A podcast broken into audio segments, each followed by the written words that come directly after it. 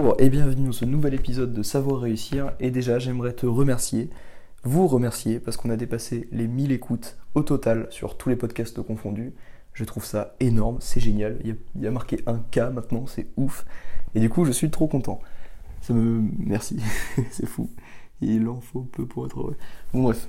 Enfin, quoique, non, c'est énorme. Comment ça, il en faut peu? C'est immense. Merci beaucoup. Donc aujourd'hui, j'aimerais euh, faire un concept qui était à la base de ma chaîne YouTube, mais qui du coup se remet sur les podcasts.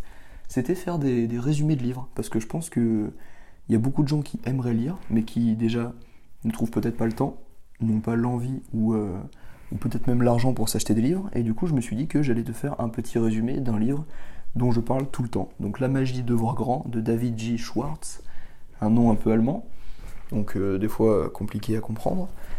Et euh, c'est le premier livre vraiment de développement personnel que j'ai lu. Je m'en souviens, euh, on remonte en arrière, hop, on revient au premier confinement.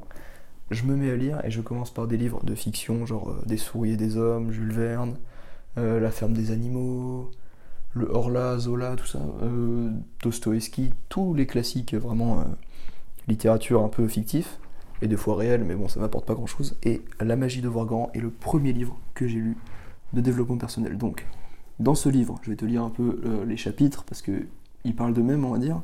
Pour réussir, il suffit de croire.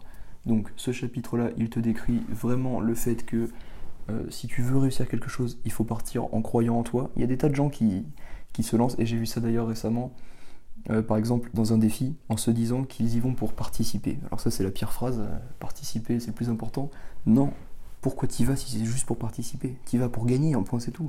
Une compétition de... Voilà, un tournoi de foot, un tournoi de foot ou un match de foot, allez, encore plus simple. Les gens qui disent oui mais moi j'y vais pour participer, le plus important c'est de participer. Bah mec, n'y va pas, tout simplement. Parce que là, euh, continue à t'entraîner sur le terrain, mais si tu vas c'est pour gagner, c'est pas pour autre chose. Donc pour réussir, il suffit de croire. Ne va nulle part si tu ne crois pas en toi. Et de toute façon, tu n'iras nulle part si tu ne crois pas en toi. Comment, cha- comment échapper pardon, à l'exquisite, la maladie de l'échec? Donc ça, c'est un chapitre qui traite euh, d'un mot qu'il a inventé, l'excusite, et le fait que les gens se donnent toujours des excuses pour, procrastiner, pour ne pas faire quelque chose. Et ça, c'est totalement vrai. La majorité des gens ne veulent pas se lancer quelque chose parce qu'ils ont peur, et donc ils inventent des excuses qui sont plus ou moins valables, du genre j'ai pas le temps, j'ai pas d'argent, j'ai pas euh, les moyens de faire ça, j'ai pas l'envie de faire ça. Tout ça, ce sont des excuses euh, qui créent des croyances limitantes et qui au fond se créent au fond de toi et te font croire que tu n'y arriveras pas alors que c'est complètement faux. Ensuite, comment penser et rêver de façon créative? Ce chapitre y traite du fait que l'imagination est bien plus importante que le savoir, ça c'est une phrase d'Einstein. Et en gros, euh, le fait d'être créatif, ça t'apportera toujours plus de choses que de lire des centaines de bouquins de théorie. Comme on dit, euh, une goutte de pratique vaut plus qu'un océan de théorie. Donc ça c'est totalement vrai et je pense que c'est quelque chose que vous devriez ancrer ça dans votre tête très profondément. Que euh, penser de façon créative, c'est bien plus important que de créer de façon machinale. Donc voilà, pensez de manière créative, vous aurez des idées créatives et donc vous aurez des résultats différents des autres. C'est très simple. Vous êtes à l'image de vos pensées. Donc ça c'est un chapitre qui traite du fait qu'il faut toujours penser positif. Il dit que notre cerveau, on peut le diriger vers deux stations de radio différentes, la station négative et la station positive. La station négative, si tu vas dessus, tu vas entendre toute la journée des phrases du genre euh, je ne suis, pas capable, je ne le ferai pas, je ne peux pas le faire. Et si tu bascules, hop, sur la station positive, tu vois que ton cerveau peut t'envoyer des messages du genre je vais y arriver, je peux le faire, je suis un gagnant, je suis capable de faire ça. Donc, il te dit qu'il faut passer toute sa journée à écouter la station positive et complètement éclater la radio qui diffuse la station négative. Et je trouve ça très intéressant. Mettez vos attitudes de votre côté. Donc ça c'est un chapitre, celui-là je m'en souviens plus très bien, mais je pense qu'il parle, euh, vu le nom, euh, du fait que on réagit souvent avec nos émotions et pas avec notre raison.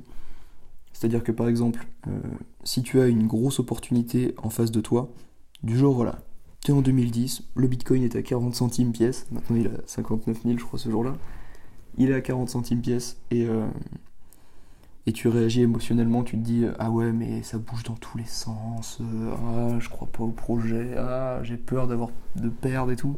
Là tu réagis émotionnellement.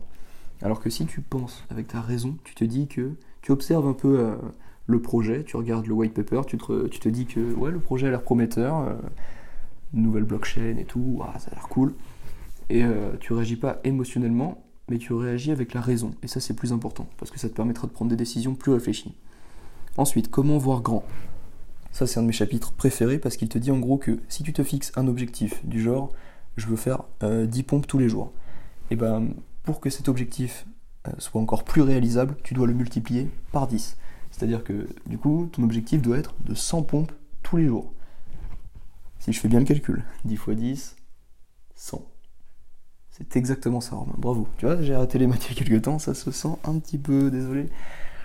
Donc, comment voir grand? Et si tu fais ça, si tu multiplies toujours tes objectifs initiaux par 10, eh ben, tu auras une ligne différente, tu auras une envie et des objectifs et des besoins différents. Et du coup, tu vas travailler plus. Et peut-être que ton objectif, tu l'auras pas réussi 10 fois comme tu le voulais au départ, mais 4, 5 fois. Et donc ce sera toujours beaucoup, beaucoup mieux que ton objectif de départ. Donc ça, c'est très intéressant. Comment transformer l'échec en victoire? Ça, c'est une phrase que j'aime beaucoup. C'est un chapitre du livre, encore une fois. Et ça te dit que dans chaque défaite, dans chaque doute, problème, remise en question, il y a une possibilité de réussite. Et ça, tu peux le trouver dans n'importe quelle euh, remise en question, dans n'importe quel euh, moment dur de ta vie. Par exemple, euh, regarde, le Covid est arrivé, c'est horrible. Il y a plein de gens à qui ça a mis un gros coup au moral, et je comprends, c'est complètement horrible.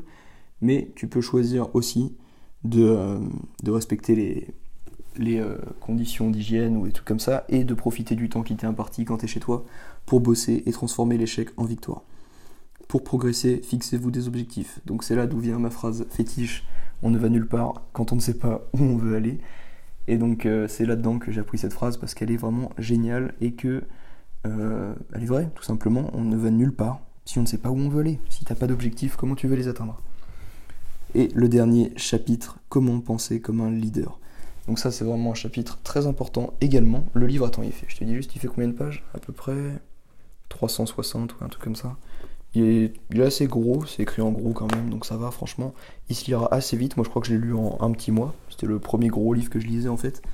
Et donc comment penser comme un leader t'explique que euh, la vie en fait elle est dirigée... Euh, enfin tu peux voir la vie de deux manières différentes, comme si rien n'était un miracle et comme si tout était un miracle. Et si tu choisis de voir la vie comme si tout était un miracle, tu vivras chaque jour comme un miracle. Tu vivras chaque expérience, chaque mini chose, chaque mini attention, chaque mini moment de ta vie comme un énorme moment de bonheur. Et ça, c'est vraiment magnifique. Et un leader, c'est pas forcément quelqu'un qui est euh, en costume, costard cravate toute la journée qui gère des gens dans tous les sens. C'est pas ma vision du leader. Moi, ma vision du leader, c'est quelqu'un qui arrive à entraîner les autres avec lui, qui arrive à, à pousser les autres vers le haut, à tirer les autres vers le haut, à les faire s'améliorer, à les faire devenir plus forts, plus grands, plus, plus performants dans ce qu'ils font. Pour moi, c'est ça un leader. Quelqu'un qui t'engueule toute la journée parce que tu fais mal ton travail, mais c'est lui le patron, c'est pas un leader. Pour moi, c'est juste un, un mec qui se prend pour je sais pas qui. Donc voilà, c'est tout pour ce petit résumé de livre. Euh, j'espère que ça t'aura plu. Donc, euh, La magie de voir grand. J'espère que, que ça t'aura plu. Il coûte quoi? Il coûte ouais, 20 euros euh, si tu l'achètes en livre. Donc euh, j'espère que ça t'aura plu et que ça t'aura aidé sur ce qu'il y a dans ce livre. Ça t'évite de le lire entièrement, ou alors si tu veux en apprendre plus, tu peux le lire entièrement, il n'y a aucun problème. Si tu veux d'autres euh, résumés de livres, j'en ai plein, j'en ai plein, plein, plein. T'as juste à m'envoyer un message sur Instagram et me le dire, et j'en ferai autant que tu veux, autant que j'en ai. Et je continue à en lire toutes les semaines, donc ça ne s'arrêtera jamais tout simplement. Si tu as euh, aimé ce podcast, tu peux le partager, ma chaîne YouTube, tu peux aller voir, mettre un like, t'abonner, tout ça.